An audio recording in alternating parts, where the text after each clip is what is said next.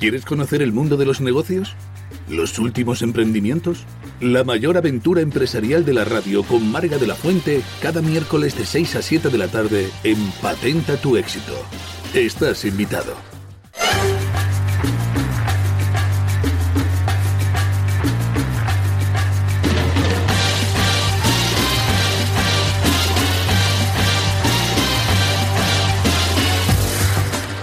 Buenas tardes, queridos oyentes. Soy Marga de la Fuente y os doy la bienvenida, como cada miércoles, a este espacio del mundo de los emprendimientos, los negocios y los profesionales.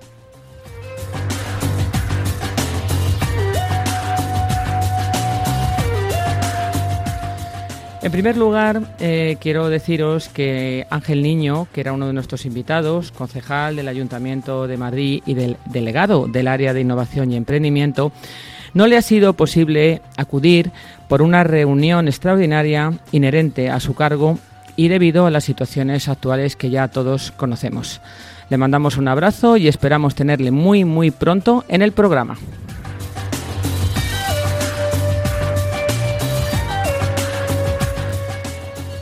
Hoy estamos de celebración. Nuestros invitados de hoy representan el compromiso, la calidad y la excelencia. Hablaremos sobre diferentes proyectos empresariales y de emprendimiento que se llevan a cabo para reactivar nuestra economía y nuestros profesionales. Celebraremos además orgullosos el 60 aniversario de la Asociación Española para la Calidad y cómo conoceremos cómo los profesionales senior más 50 se enfrentan al mundo laboral con un futuro prometedor. Innovación, empleo, calidad. Este es el contenido de este magnífico programa de hoy.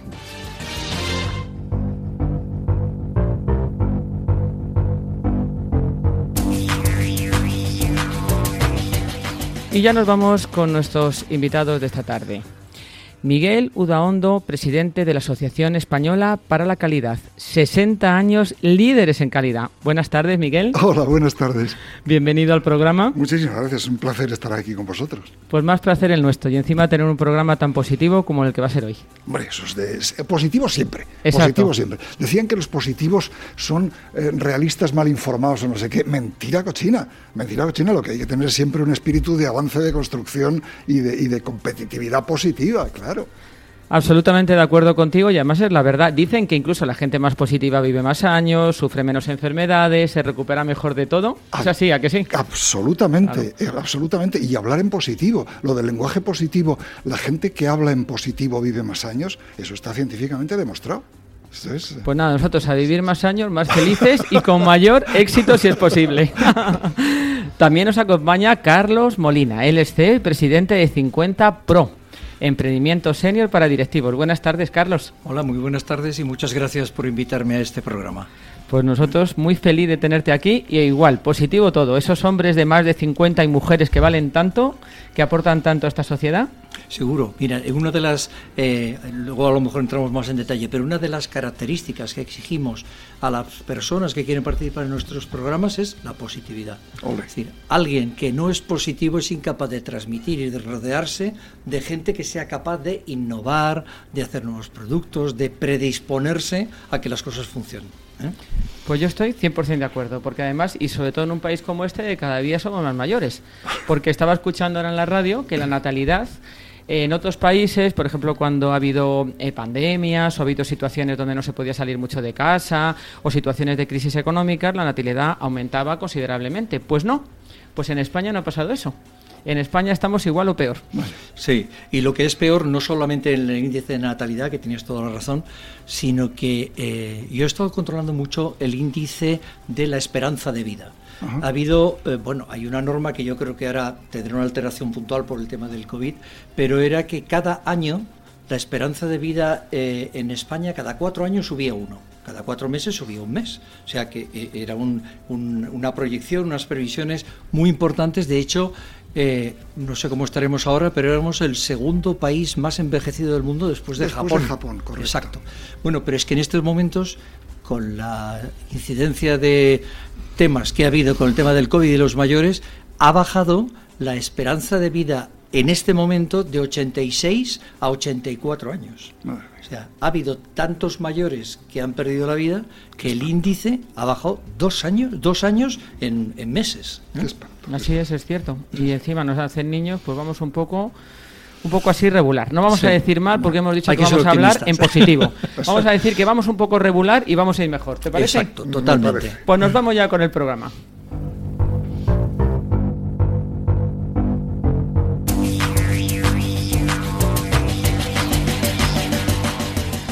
Pues vamos a hablar con nuestro primer invitado. Él es Miguel Udaondo, como decía antes, presidente de la Asociación Española para la Calidad.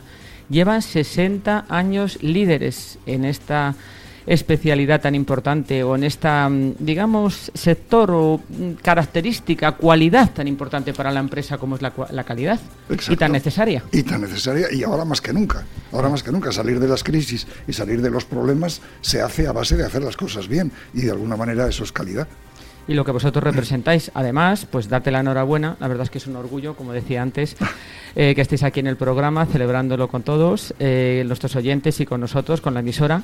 60 años es mucho tiempo de una organización tan maravillosa que además representa la excelencia, la calidad española y esa marca España, calidad España es lo que debemos entre todos fomentar Sí, y, no nos lo creemos suficientemente. Y España es un país que trabaja muy bien y que sobre todo tiene unos profesionales extraordinariamente buenos. Y eso no, nos lo, no, lo sabemos, no nos lo creemos nosotros mismos. Lo cual es una pena, es una pena. Y, y, hay que fomentarlo, evidentemente, porque lo que no se trabaja, como en los ensayos del teatro, lo que no se ensaya no sale. Pues eso, lo que no intentes hacer bien saldrá peor. Y hay que, hay que pelear por ello. Pues tienes toda la razón y además quizá esta afirmación eh, coinciden muchos empresarios y muchos representantes de asociaciones empresariales, de autónomos, de negocios de todo tipo, incluso CEOs, profesionales, digamos, de todo el mundo empresarial y de emprendimiento, que parece que en España nos falta creernos lo que valemos, ¿no? Siempre miramos como para otro lado, pensamos que lo de fuera es mejor, que esos profesionales son mejores que nosotros, que las empresas tienen mayor calidad y las personas que hemos trabajado en eh, o trabajamos con el extranjero y tenemos contacto nos damos cuenta que no es así. Y de hecho los profesionales españoles están muy bien valorados. Ya lo creo, lo creo. Hombre, y, trabajando en empresas multinacionales se observa perfectamente que los españoles no es que demos la talla, es que superamos la media en muchísimos temas y en muchísimos negocios. Vamos. Yo creo que hay un tema muy importante en el tema este eh, de calidad y es que eh, cada persona debiera hacer el trabajo lo mejor que sea capaz no se le puede pedir más, lo mejor que sea capaz, pero sobre todo prestando atención a los detalles pequeños. Esa es la diferencia de la perfección de la vulgaridad. O sea, que la gente no hace en general las cosas mal, las hace, pero sin detalles, sin acabar, sin precisión, sin prestar atención a hacerlo lo mejor posible. Ahí esa es la diferencia. Yo creo que eso es lo básico que tendríamos que aprender todos en nuestros trabajos correspondientes. Sin duda, sin duda. En calidad hay una máxima que es hacer las cosas cada vez mejor, mejor es la mejora permanente. Entonces, lo que tenemos que estar todo el día y además, pero te sale espontáneamente y lo haces bien porque sale así, es tratar de hacerlas concentrado, haciéndolas lo mejor posible y haciéndolas cada día mejor, aprendiendo mejor y aprendiendo sobre todo de ti mismo, incluso de nuestros propios errores. Sí, absolutamente. Fíjate, la semana pasada, el viernes, estuve en, invitada en un programa eh, de un compañero de, esta emisora que se llama Horas de Taxi, que va dedicado pues al mundo del motor, del taxi y demás. Y hablábamos un poco de, los autónomos del taxi. Y hacíamos un poco hincapié en eso, de que incluso el taxi, los servicios de transporte de viajeros deben tener una gran calidad para que sean sinónimo de, de, de, todo, de todo lo magnífico que puede ser este servicio y que lo han sido, por ejemplo, durante la pandemia lo que han ayudado los sanitarios, han llevado enfermos, han jugado incluso la vida, llevando a, personas que estaban muy malitas a hospitales y lo han hecho incluso de manera gratuita. Pero nos, necesitamos ese paso más. En la empresa española, los profesionales españoles tenemos que saltar a esa excelencia y para eso estáis vosotros, para llevarnos por el buen camino. Entre otras cosas, modestamente. Claro, que, sí, claro que sí. ¿Cómo llegas a la Asociación Española para la Calidad? Madre mía, hace un montón de años. Yo llevo trabajando en calidad casi desde el principio de mi carrera, terminé en el 72, fíjate tú, hace los años que hace, ¿verdad?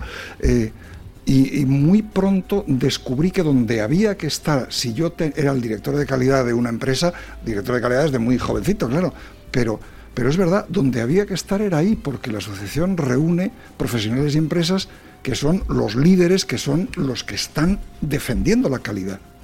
Y, llegué, ya te digo, recuerdo no quiero decir términos técnicos porque luego suenan muy cursis y muy no sé qué, pero hubo una revolución muy grande en calidad en el año 73, que es cuando aparecen todos los conceptos, entonces ahora antiguos, de garantía de calidad, etcétera, etcétera. Aparece el apéndice B del 10FR50. No quiero decir tecnicismos ni gaitas de estas.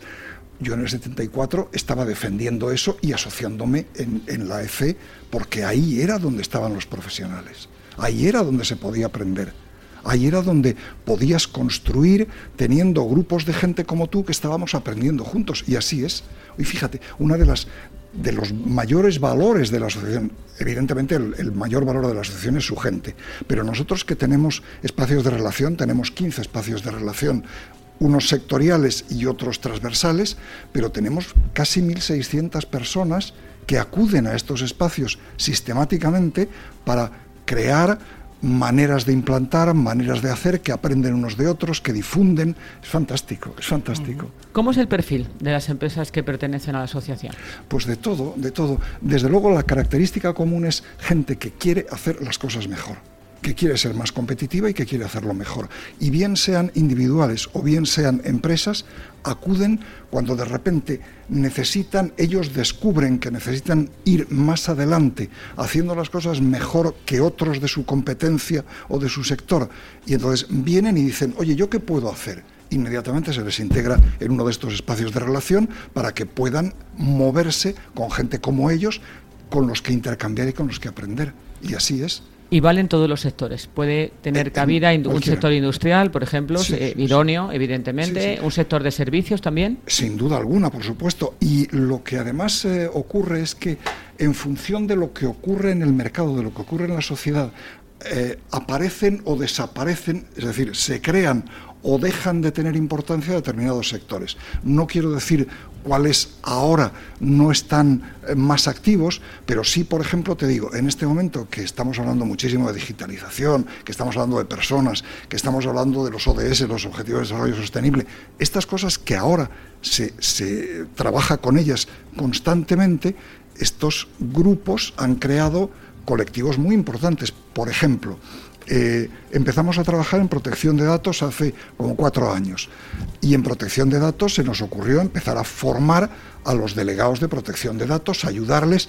Hoy tenemos un, dentro de la asociación un club, el club de los DPD, de los delegados de protección de datos, que hay más de 450 personas. Y es una barbaridad. Y somos el colectivo más importante que hay en este país para trabajar en protección de datos a nivel individual, técnico, evidentemente. Es que yo creo que la calidad va desde un autónomo que trabaje para sí mismo hasta una mega empresa que tiene que tener esos eh, niveles o esas expectativas de calidad excelente. Así es, así es. Y de hecho, nosotros estamos muy orgullosos porque en, nuestro colectivo de socios tenemos grandes empresas, hay muchas grandes empresas, pero también hay muchas empresas medianas, chiquirritinas e incluso profesionales, que por la razón que sea, porque su empresa en este momento decide que presupuestariamente no se asocien con nada ni con nadie, que esto está ocurriendo. Y entonces determinadas personas dicen, bueno, pues yo me asocio a nivel individual, que además como es baratísimo, porque gracias a Dios las son muy, muy, muy baratas, lo que queremos no es no facturamos, eh, no, pretendemos ganar dinero con cuotas, al, revés, lo que hace falta es tener un lugar en el que te permita estar cómodo eh, y cómodo también es sin que esto te suponga un desembolso importante, ¿no? Claro, y más en estos tiempos, donde las economías están bastante tocadas en general, ¿no? a nivel empresa y a nivel autónomo. Pero es cierto, es un lugar idóneo para desarrollarse incluso y aprender, como dices, o crear esas áreas de trabajo y en definitiva mejorar. Claro, claro.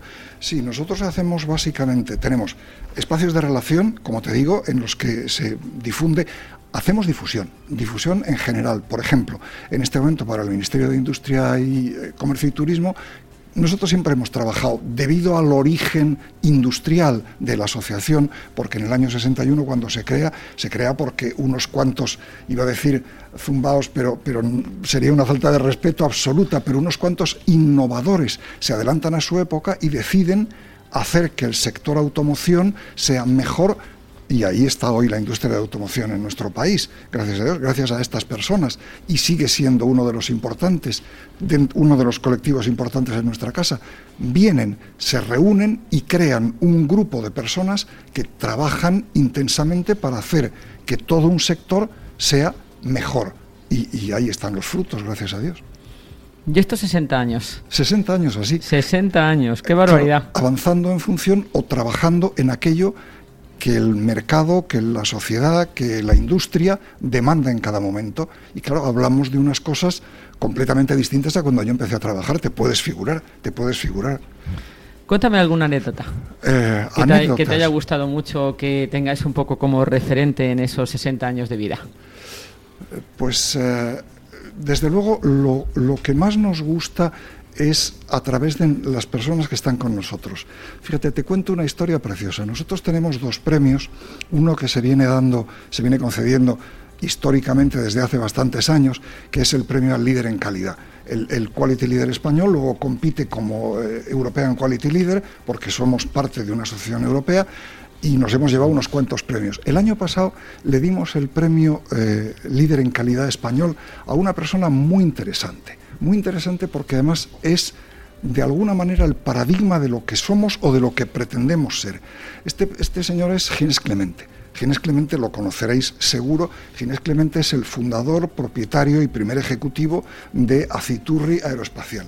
Esta es una empresa con la principal sede la tiene en Miranda de Ebro, y este es un hombre que hace pues eh, como cincuenta y tantos años, porque acudió entonces a la asociación, él trabajaba haciendo piezas mecanizadas en un gallinero que le había prestado su suegra, es así, porque él lo cuenta y se siente orgulloso de ello, en Miranda de Ebro, y decide que podía hacerlo un poco mejor y trabajar quizá para la industria aeroespacial, no sé qué, y entonces viene, pide ayuda, empieza a trabajar mejorando en calidad, poniendo énfasis en hacer las cosas cada día mejor, en cumplir con la normativa, en desarrollar nuevos paradigmas, nuevos modelos de producción y de fabricación, y ahí lo tienes, una de las principales empresas del sector aeroespacial europeo está hoy aquí y esta persona es a la que le dimos el año pasado el premio Quality Leader, una gozada. Una gozada y encima española. Una gozada y además un caballero y una persona tan entrañable, tan entrañable. Ahora hemos creado, me, enrollo como las personas, tú me cortas cuando quieras. No, ¿eh? no, por supuesto, adelante.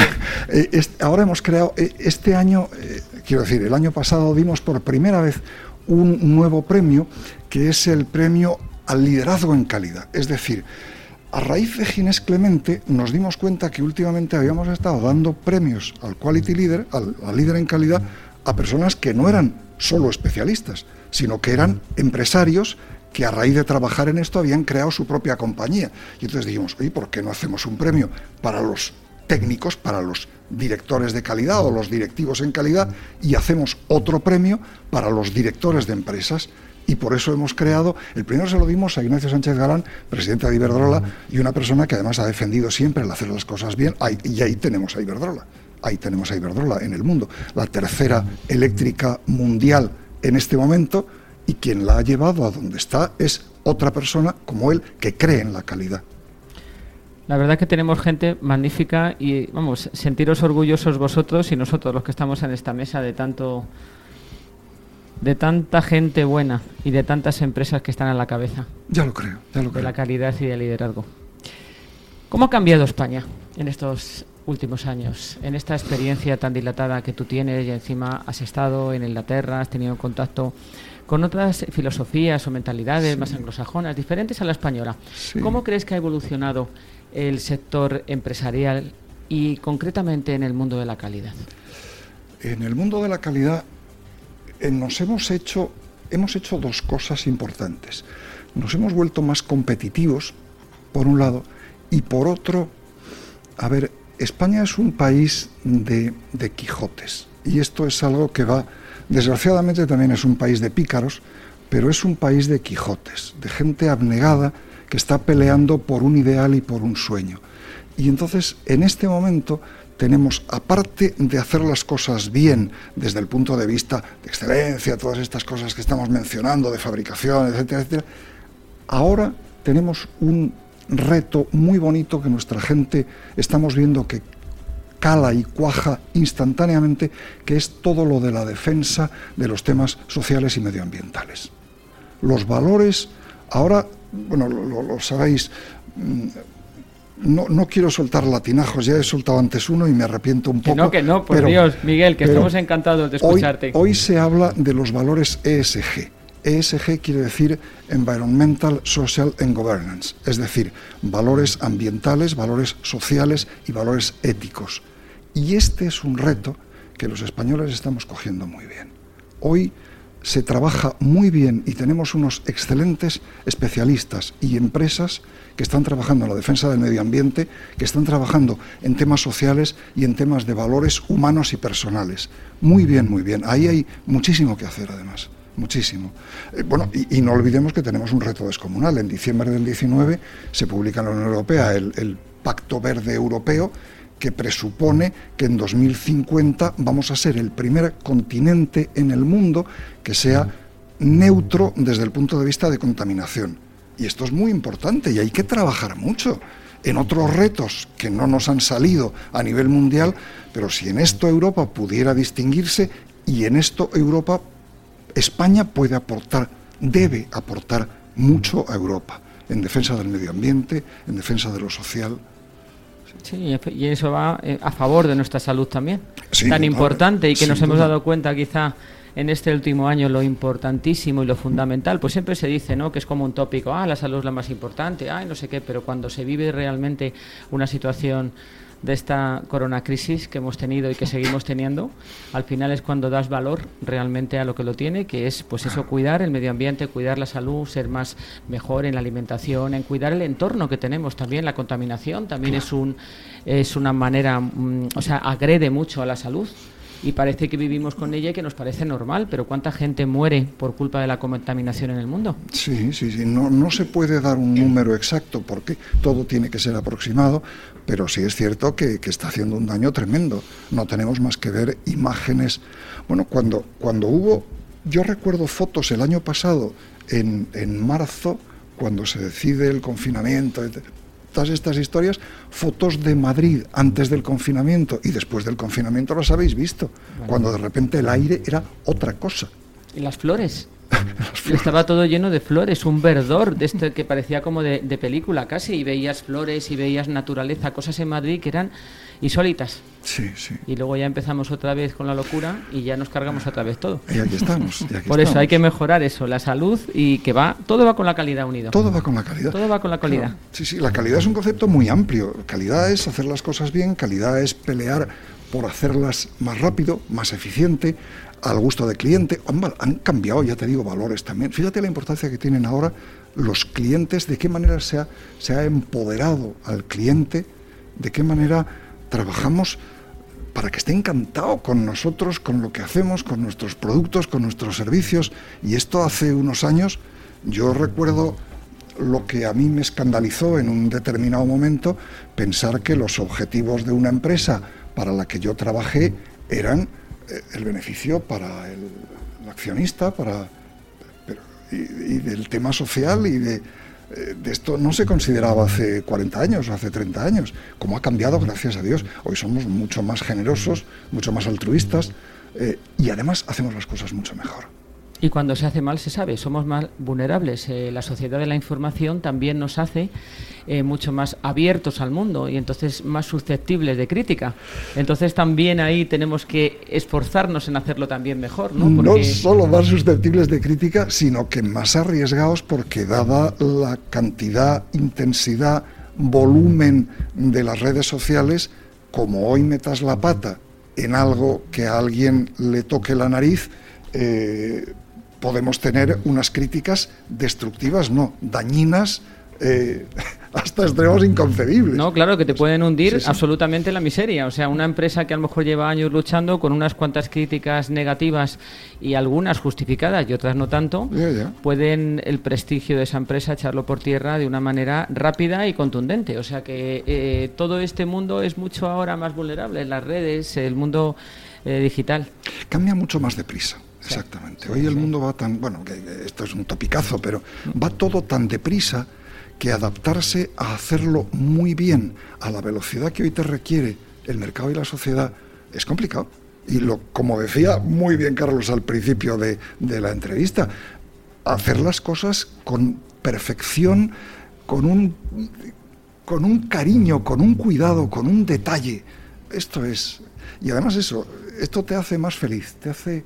Duermes de otra manera cuando, cuando le prestas cariño a tu entorno, a tus cosas, a, a los detalles, ¿verdad? Que las cuidas, cuidar. Claro. Cuidar todo eso que vuelve a ser otra vez la calidad. Eso es, como sin duda. el camino todo termina en calidad y es verdad, ¿eh? yo creo que se, como tú dices eh, correctamente y estoy absolutamente de acuerdo Miguel, se extrapola y se aplica a todas las pequeñas partes o grandes de la vida de cada uno de nosotros, empresarial y personal. Así es, así es, absolutamente. ¿Qué empresas crees que son las que mejores, eh, no voy a decir las mejores, no me gusta esa palabra, las que están, son más punteras en los procesos de calidad en España? ¿Qué sectores, por ejemplo? A ver, nosotros, hay muchos. Eh, nosotros estamos muy bien, como hemos mencionado antes, en automoción. No solo en automoción.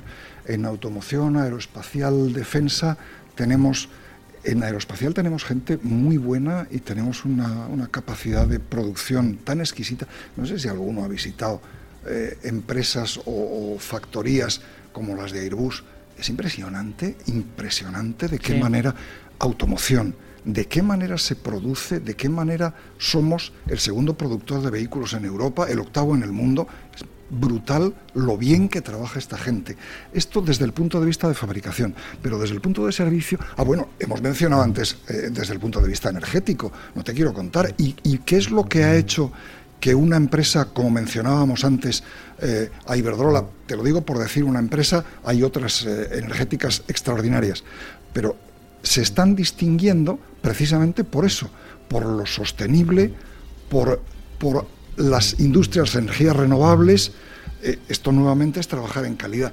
Y desde el punto de vista de servicio puro y duro, pues también hay muchísima gente que lo está haciendo muy bien. En excelencia, hoy, se llama, hablamos de la experiencia de cliente, tenemos una comunidad de experiencia de cliente. No se pretende que en una interrelación el cliente se quede bien. No, no, tiene que salir encantado contigo y deseando volver a verte para volver a comprar lo tuyo. Lo tuyo puede ser un producto o un servicio. Pues eso, de eso se trata. Y la experiencia de cliente implica naturalmente la experiencia de empleado porque si tu gente no está feliz, no hará feliz a aquel cliente al que va a visitar o al que va o que va a comprarle. De manera que en servicio también hemos hecho cosas magníficas y se está haciendo, pues, ¿qué te digo yo?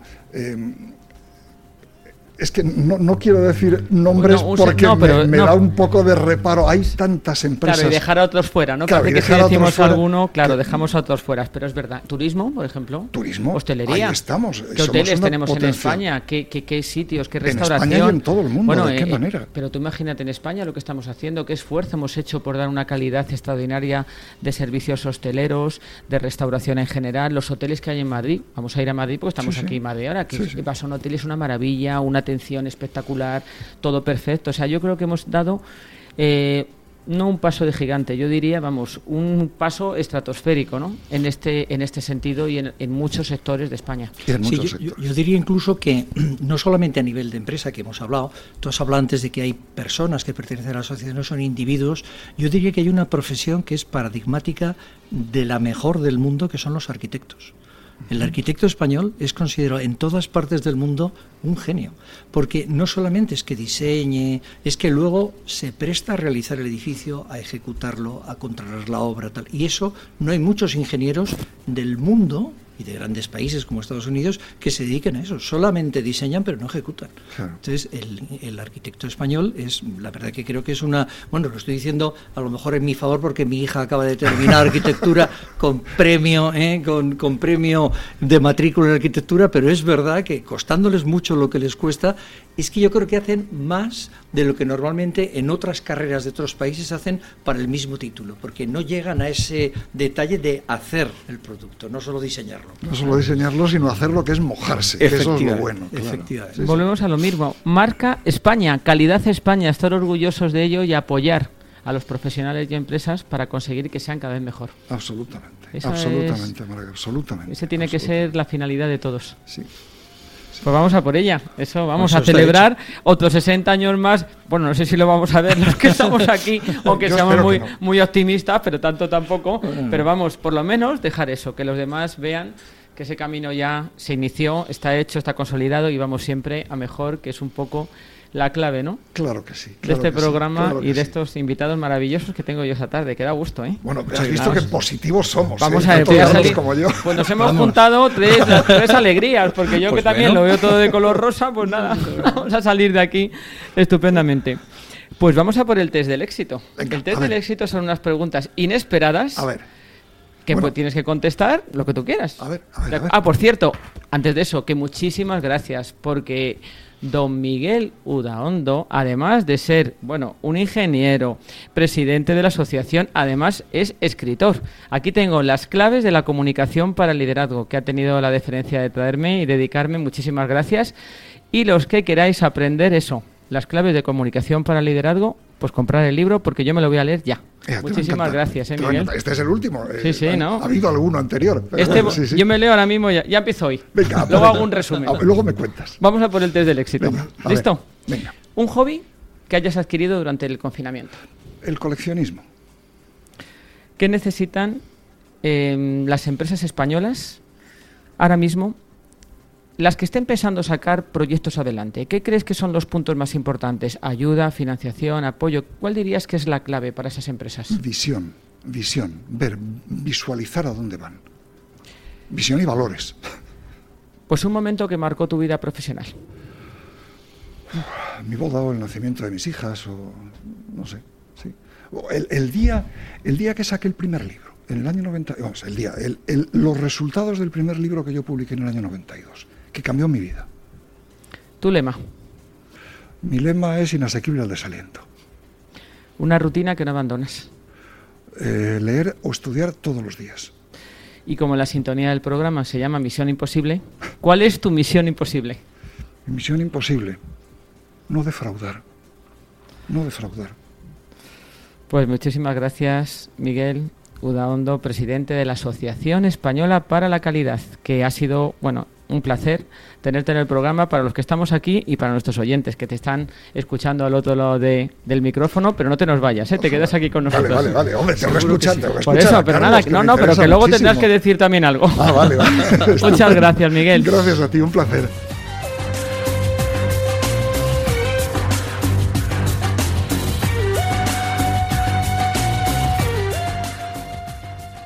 Pues nos vamos ya con nuestro segundo invitado, Carlos Molina, CEO y presidente de 50 Pro, emprendimiento senior para directivos y mucho más que nos lo va a contar todo. Bueno, quiero darte la enhorabuena en primer lugar porque la verdad que representas a un colectivo excepcional, donde muchas veces se lo deja un poco apartado, pero otras veces se lo considera imprescindible. Es una especie a veces de amor y odio el que se tiene sobre estos más 50, que no lo tenemos alguno, yo sí lo tengo claro, pero muchos no lo tienen tanto. Sí, es verdad. ¿Qué nos cuentas, Carlos, eh, sobre 50 Pro y cómo llegas a liderarla?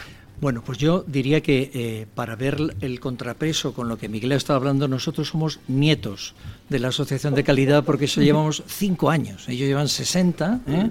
nosotros llevamos cinco, pero con una gran ilusión de llegar a esos 60 o más. Em, vamos a ver, yo creo que en los países eh, pues muy primitivos hace mucho tiempo se oía hablar de la frase del Consejo de los Ancianos. Consejo de Ancianos, pues era un consejo que incluso en, tribus eh, indias eh, como existían, los guerreros, que evidentemente no podían ser ellos, gente capaz de montar a caballos, de pelear y tal, tenían un respeto por la opinión de los eh, ancianos. Y de los ancianos, la opinión por una variable que a mí me parece que desgraciadamente se le está perdiendo el valor, que es la experiencia. Porque entre todo lo que una persona necesita en su. Bueno, en, cualquier etapa, pero hablemos de la profesional, que esto está más indicado para ello, solo hay una cosa, es uno puede estudiar, estudiar mucho, uno puede tratar muy bien a la gente, tratar mucho, pero solo hay una cosa que se adquiere con el tiempo, que es la experiencia. no se puede, o sea, se intenta comprar cuando uno lee un libro de alguien que como Miguel ha escrito intentando, pero la experiencia práctica que hay detrás de ese libro es imposible adquirirla excepto habiendo pasado por esas experiencias.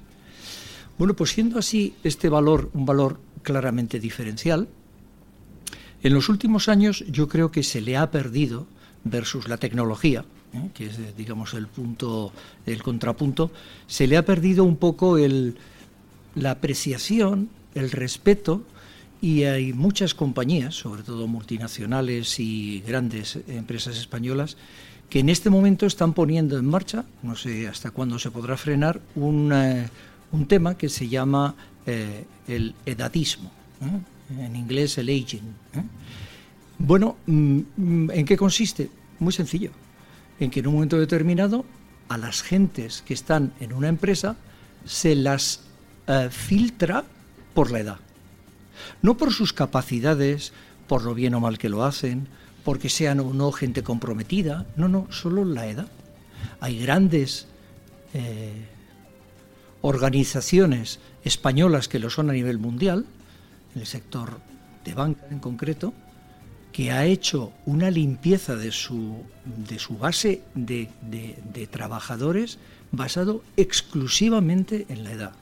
A mí me parece una gravedad tremenda el que se pueda permitir que eso ocurra, que se siga adelante con ello y que las razones no son nada claras para tomar esa decisión, pero de hecho lo han tomado ella y muchas otras eh, compañías en este país. E incluso, en mi opinión, cuando más pueden aportar. Seguro. También aquí hay una cosa que yo, hombre, me gustaría poner una de cal y otra de arena. Vamos a ver, mira, nosotros en 50 Pro estamos teniendo muy patente una idea y es que el senior medio ha decidido no querer continuar más allá de una edad determinada que la suelen fijar en la de jubilación o la prejubilación, hay muchos que no quieren seguir adelante con el compromiso de seguir siendo útiles y de valer. Entonces, ¿Qué es lo que está ocurriendo? Efectivamente, lo cual es un desastre, que las empresas echan a la gente y que la mayoría de esas personas no se comprometen a que, ya que no pueden trabajar por cuenta ajena, trabajar por cuenta propia. Porque como tú bien decías ahora mismo, ¿qué es lo que tiene un senior? Una experiencia brutal, una cantidad de contactos y de conocimientos que no lo tiene un joven. Y en la práctica, de hecho, cuando hay estadísticas por edades de la gente que emprende, los emprendedores senior tienen aproximadamente como un 50 o 60% de posibilidades de salir adelante cuando los jóvenes no llegan al 25. Ahora, hay jóvenes que desboinan, por supuesto. No voy a ser yo ¿eh? el que esté en contra de los jóvenes. Tengo nueve hijos y todos ellos, muchos de ellos son emprendedores. Bueno, tú, hay que darte un monumento. No, no, a mi mujer. a mi mujer. Hay que hacer bueno, a los dos, a los dos. a, tu mujer dos monumentos y a ti uno. a ella dos. Y enhorabuena, desde luego, si nos está escuchando, porque madre mía. Pues muchísimas gracias. pero me refería a que en el caso este resulta que eh, los jóvenes hay que apoyarlos, evidentemente, pero lo que en este momento mejor nos está resultando, y lo hicimos en octubre del año pasado, es una reunión intergeneracional de emprendimiento. Es decir, mezclar los jóvenes y los seniors para llevar adelante conjuntamente proyectos. Ahora, no sé por qué ese terror generalizado de los seniors a emprender. Han escuchado frases como, mira, casi todo el mundo se arruina, esto no funciona, te sientes solo. O ya no vales. O ya no vales. O ya no vales. y cuando tienes una idea dices, mira, seguro que alguien la ha tenido antes, cuando no lo ha hecho otro, ¿por qué la voy a hacer yo? Y es al revés, hay que darles lo mismo que decíamos antes. Es conocimiento de su propio valor personal. Es decir, oye, un tío que ha estado hasta los 50, 60 años en el mundo del trabajo peleando y ha salido adelante, no es un pago, no es un ignorante, es una persona con unas capacidades que necesitamos apoyarle y que él crea en sí mismo para ser capaz, eso sí, con lo que estamos haciendo en 50 Pro, que es entrenando a la gente para que emprenda de manera profesional. Es verdad que hay mucha gente que se lanza a emprender sin saber ni en qué, ni cómo, ni conocer muchas de las facetas imprescindibles para un buen emprendimiento. Claro, esa gente fracasa y dices, pero ¿cómo no vas a fracasar? Si el emprendimiento es difícil, pero tú lo haces imposible. Si acudes a un tema sin tener ningún conocimiento ni experiencia, pues ya sabes lo que te va a pasar. Ah, pero, pero nosotros nos hemos desafiado a nosotros mismos a intentar eh, incrementar lo mayor posible las oportunidades de éxito de una persona que decide emprender. Yo creo que también la propia sociedad ha hecho algo con la gente más mayor, que le ha ido dando o quitando valor. O sea, eh, parece que la gente, como tú decías al principio, al sabio de la tribu se le escuchaba cuando los abuelos o bueno, la gente mayor de nuestras familias nos hablaba. Parece que todo el mundo, aunque te gustara o no, los escuchabas o por lo menos a veces te acuerdan muchas veces de cosas de que te decían, de consejos, oye, no hagas esto porque te va a pasar y tenían razón, porque como tú dices, la experiencia es un grado que no se aprende en mil libros. Y quizá también la sociedad tiene un poco culpa de esto, ¿no crees? Eh, que está un poco abocado a que, a que la persona de cierta edad ya parece que es un poco mm, de segunda, ¿no? Un poco inservible. Sí, pero yo diría que eh, es verdad que hay dos componentes. Uno, eh, la falta, a ver, eh, la falta de mm, respeto por la edad, por la experiencia, bueno, no solo ocurre en el campo de los emprendedores, ocurre en el campo de los profesores, de los maestros en los colegios, de, o sea, es un tema generalizado. Pero también es culpa del señor que se ha dejado comer la tostada. Es decir, yo no, tienes que pontificar. O sea, no te cojas un joven y dices, mira, te equivocas en esto, aquello. No, no. Hazlo tú. Demuéstrale con el ejemplo que las cosas que tú haces valen. Primero. Y segundo, también muy importante, no puedes estar cerrado a cosas nuevas que aparecen y la gente joven te propone. Escucha. Y una vez que has escuchado, puede que no tengas las cualidades para cometerlo de golpe, pero lo que no puedes es cerrarte sistemáticamente y decir, no, eso no. ¿Por qué? Porque como no se hace nunca, a mí eso es una cosa que me revienta. Llegar a una compañía, a una empresa, proponerle alguna variedad y no, no, es que la costumbre es que no se hace. Bueno, pues a lo mejor es el momento de hacerlo. Es que no es que lo que se ha hecho toda la vida sea siempre lo mejor. Probablemente tendrá mucha parte buena porque se ha testado y eso funciona pero no estar cerrado a las innovaciones. Hoy día nadie puede estar cerrado a temas de mm, manejo de Internet, de temas de online, comunicarte a través de plataformas eh, online. El que se cierra eso está cerrado a ser capaz de participar en el mundo del futuro que todos tenemos que incorporarnos. No, no, absolutamente. Está cerrado al progreso es la evolución que debe tener un individuo y una sociedad. Totalmente. Te quedas y además tienes que reciclarte, tienes que prepararte, tienes, como tú dices, no tener miedo a adaptarte a esas tecnologías, porque tú puedes ser muy bueno en tu campo, pero claro, no te puedes quedar con la preparación que tenías hace 30 años. Mira, uno de los temas que yo he oído ya muchas veces en las eh, empresas para justificar el tema em, de, de que los senior los quitan de las plantillas, es el tema de que eh, piensan que un señor es incapaz de incorporarse a las nuevas tecnologías o nuevas costumbres. Y yo siempre le comento el mismo tema. Mira, yo tengo 66 años y yo manejo habitualmente redes, el ordenador, un teléfono. Los teléfonos son complicadísimos de manejar. O sea, si ahora echáramos de golpe 50 años atrás y se lo das al mayor experto, el tío más inteligente de 50 años, se bloquearía. O sea, no sabría cómo utilizarlo. ¿Qué quiere decir esto? Que evidentemente la capacidad de adaptación de un señor es tremendamente grande. Ahora te dicen a veces, no, pero claro, por ejemplo, no sabe programar, digo, ni muchos jóvenes saben programar un programa o cómo se hace, eh, cómo se hace una eh, aplicación eh, informática en un teléfono. Hay mucha gente que no lo sabe hacer. El mayor, la mayoría tampoco. ¿Y qué?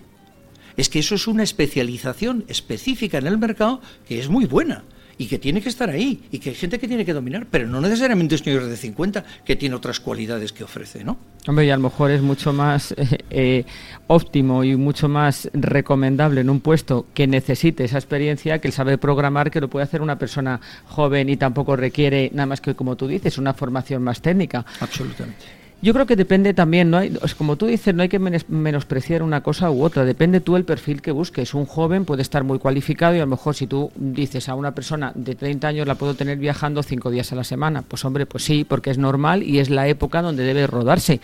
No va a estar sentado en un despacho con 30 años que no aprende nada. A lo mejor una persona de 50 o 50 y tantos años que ya ha tenido esa experiencia, ese bagaje, pues le puedes emplear en otras cuestiones más directivas. Tomar decisiones más importantes, por ejemplo, dentro de una empresa aconsejar, ser consejero de empresas, porque tiene esa experiencia que tú me decías, Carlos, y que yo estoy absolutamente de acuerdo. En esta época de pandemia, ¿cómo crees que ha afectado la empleabilidad a los profesionales senior? Bueno, yo eh, diría que ahí hay dos eh, contestaciones. Uno, ¿cómo nos ha afectado a todos? Porque realmente la adaptación a lo que se llama el mundo online en este momento ha modificado para todo el mundo, jóvenes y mayores, muchas de las hábitos eh, para realizar unos trabajos en una empresa. En el mundo senior, pues yo creo que lo mismo que a los demás. Quiero decir, creo que el senior realmente tiene una cierta capacidad o una enorme capacidad de compromiso cuando toma en serio algo que debe hacer. Entonces yo, por ejemplo, tengo 40 profesores, todos ellos seniors. Bueno, te puedes imaginar, cuando en el mes de febrero dijimos que hacíamos presenciales casi en exclusiva y dijimos, hay que pasarse online. Los 40 dijeron a por ello y no sabían cómo hacer online. Y probamos y en este momento está funcionando de cine y muy bien. Ahora, Claro, el problema de esto es que hay que llegarte a un senior o a un junior, me da igual, y decirle, oye, no te hundas. Esto es un cambio. Bueno, pues los cambios siempre son para mejor. Entonces, si eres suficientemente animoso, si eres eh, esperanzado en el futuro, si eres optimista, las cosas solo pueden modificarse a mejor. Lo que no puedes hacer es abrumarte y decir, uy, esto ahora, pero, pero ¿qué me dices? pues no, empiezas nunca y en cinco años o en cinco meses te has quedado out. O sea, pero fuera totalmente del mercado. Es decir, ¿qué le pasa a un profesional, por ejemplo, la gente que se jubila o se prejubila en empresas? Cuando yo voy a verles hay gente que dice, no, no, voy a tomar un tiempo sabático. Bueno, muy bien. Pero ojo, no te tomes un tiempo sabático mucho tiempo, porque después de eso, aunque tengas capacidades económicas para vivir, tengas eh, pisos eh, comprados y alquilados, y bueno, yo vivo, tengo dinero, ya. Entonces, no te ha llegado el problema urgente, que es el del dinero, pero te va a llegar el problema gravísimo, que es el síndrome del jubilado. O sea, el síndrome del desempleado es aquella persona que pasado un tiempo se nota que es inútil, que no vale para nada, que la gente no le llama, que no considera con él nada, que él tampoco tiene objetivos ni metas en la vida. Es que eso es estar muerto en vida. Por eso el emprendimiento proporciona algo que a mí me parece fundamental, que es, si no puedes trabajar por cuenta ajena, hasta que te mueras. A mí me gustaría estar trabajando hasta media hora antes de morirme. Cuando la gente dice, no, no, no, yo me jubilo. vamos a ver, un momentito. Una cosa es que estés descargando camiones en Mercamadrid a las 5 de la mañana, que igual no es tu oficio. Claro. Pero otra cosa es que me diga, no, no, yo es que en mi casita, tal, me, pongo en el ordenador, veo, mm, cuento mis experiencias, formo gente. O sea, hay actividades que a mí, que me pillen siempre ahí. ¿eh? Son satisfactorias, para ti mismo y si en tanto eh, seas capaz de hacerlo para los demás, ¿no? Sí, sí, que te mantiene vivo, lo que tú dices, te mantiene activo la mente y el cuerpo, porque si no al final estás muerto en vida, como tú dices. Totalmente. ¿eh? Y además la valentía hay que tener a cualquier edad. O sea, la valentía no se debe perder, la valentía y la ilusión, las ganas del progreso, volvemos a lo mismo, las ganas de superarse y de seguir haciendo cosas. Hay muchos jóvenes que tampoco la tienen, ¿eh? que parece que hablamos de mayores, pero hay jóvenes que están más muertos que nada. Que cualquier iniciativa que tienen que adoptar o cualquier esfuerzo que se sale de la línea de 1,2 ya te dicen que no lo hacen. Totalmente. Son a veces más valientes los mayores que los jóvenes. Sí, sí, sí. La verdad es que, bueno, yo por lo menos a mí ya me ha tocado un poco tarde la renovación de las plantillas, ¿no? Pero la gente que me cuenta del tema dice, hombre, un, problema que en los mayores hay que tener en cuenta es, pues efectivamente, hasta qué punto tienen capacidades físicas para hacer un tema o capacidades mentales que no haya disminuido y tal. Dice, pero de la gente joven es qué capacidad tienen de compromiso. Porque no es que no puedan, es que no quieren. O sea, es que llega un momento determinado que llega a las 7 de la tarde y tiran el lápiz y dicen, oye, a mí me parece me parece que el trabajo es una herramienta para perfeccionarse y está ahí, que no se debe comer la vida privada, excepto en ocasiones puntuales, pero un tío tiene que tener un trabajo ocho horas, nueve, diez, no sé, las que sean. Pero no es indefinido, porque está la familia, están los amigos, yo esto lo tengo claro. Pero de ahí a un tío que es que se le cae el boli a las siete y hay una cosa importantísima que, ah, no, no, no, yo mañana ya, si esto, mañana ya me contaréis. Pues es una falta de compromiso con que las cosas sucedan, avancen no sé qué hará cuando tenga un problema en su familia. Si el niño se le da un, porrazo y se hace una brecha y son las 10 de la noche, no, es que yo me voy a la cama, es mi hora de irme a la cama. hay que tener una cierta mm, flexibilidad, ¿no? Está claro. Y por último, antes de llegar al test del éxito, porque no te puedes ir sin contestar a las preguntas. has contestado de maravilla, ¿eh? tú, Miguel. A mí me ha parecido que. Pues a ti son otras, ¿eh? No, a ver si hacemos una cosa, que las conteste Miguel o me ah, asesore. O me asesore. Tú, Miguel, me asesoras. A ver. Y por último, muy rápidamente, ¿cómo ves eh, respecto a otros países el 50 Pro o sea, es decir, esos empleados de más de 50, ¿cómo lo ves respecto a España? ¿Ves que apuestan más por la gente más mayor? ¿Crees que no? ¿Cuál es tu opinión? A ver, mi opinión en general y estadísticamente eh, se indica es que España es un país poco emprendedor, en general. ¿eh? En general la gente no se dedica a emprender. O sea, nuestros padres, benditos padres, eh, cuando éramos jóvenes, ¿qué nos dijeron? Oye, una carrera superior, a ver si te haces no sé qué, vas en un puesto bueno en una multinacional y ahí hasta que te jubiles. ¿Y entonces quiénes eran los emprendedores? Pues el tío que tenía una tienda de frutas. Y entonces han entendido mal lo que es un emprendedor. Y eso en España sigue en el sustrato de las cabezas de mucha gente. Ahora, yo creo que poco a poco, como decía antes Miguel, somos personas en general muy valiosas. El español medio tiene una serie de capacidades inventivas, ganas de comerse el mundo si se lo ayudas, que es superior a países, por ejemplo, nórdicos o a países más tranquilos, ¿no? más pacientes. Pues nos quedamos otra vez con la parte positiva. Eso es, sin duda. Y optimista. Venga, pues a por el test del éxito. Venga, vamos a ello. Termíname esta frase. Siempre hay oportunidades para los que... Las buscan. Una película que nos recomiendes. Eh, vamos a ver, cadena de valores. ¿Cuál ha sido tu misión imposible? Pues mira, todavía no tengo ninguna, porque en nada he tirado la toalla. O sea, las cosas que he empezado he procurado seguirlas. Otra cosa que han salido bien o mal. ¿La pandemia te ha enseñado? Me ha enseñado a pensar más. Y un consejo para los profesionales que están en búsqueda de oportunidades o de reciclarse y que tienen más de 50. Bueno, siempre les digo lo mismo. O sea, espíritu de confianza en ti mismo y tener absolutamente seguro que es siempre mucho más valioso lo que vas a hacer que lo que has hecho hasta el momento. Pues nos quedamos con esta maravillosa entrevista de estos dos grandes hombres, porque qué maravilla ver el mundo con estos ojos y con esas ganas de verlo mejor todavía. ¿Has visto? Los juniors somos peleones. ¿eh? peleones, vamos. No somos millennial, pero somos juniors. No, no, ¿eh? peleones. Y vamos, y con una experiencia y una forma de ver la vida que eso es lo que os distingue de otros, porque yo creo que ese es el toque de la personalidad que tengan que tener algunos y otros no, pero bueno, que todo se consigue también. ¿eh? Algunos se nace y otros lo van haciendo a lo largo del tiempo. Pues yo antes de daros las gracias a los dos, de verdad ha sido un magnífico programa, Miguel Udaondo, Carlos Molina, estaré yo contando con vosotros más adelante. Eso espero, ¿eh? Que tendréis que venir aquí a contarnos todo. Quiero mandar un saludo a Carlos González, director de comunicación del programa y buen amigo.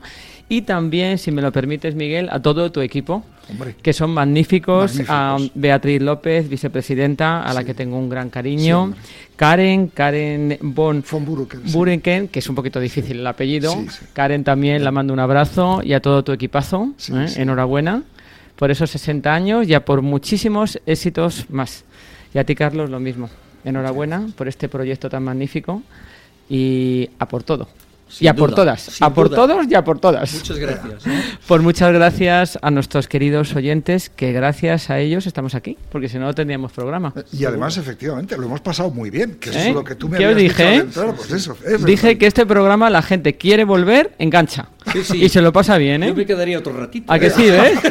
Pues nada, tendremos que ampliar el horario de esta hora ya. No sé si me volveré ya loca, pero lo haré con felicidad y sobre todo con valentía, que eso es lo que hay que ser, valiente en la vida y con mucha ilusión. Hasta el próximo miércoles, queridos oyentes y a nuestros invitados, millones de gracias. Gracias a vosotros. Un placer, un placer.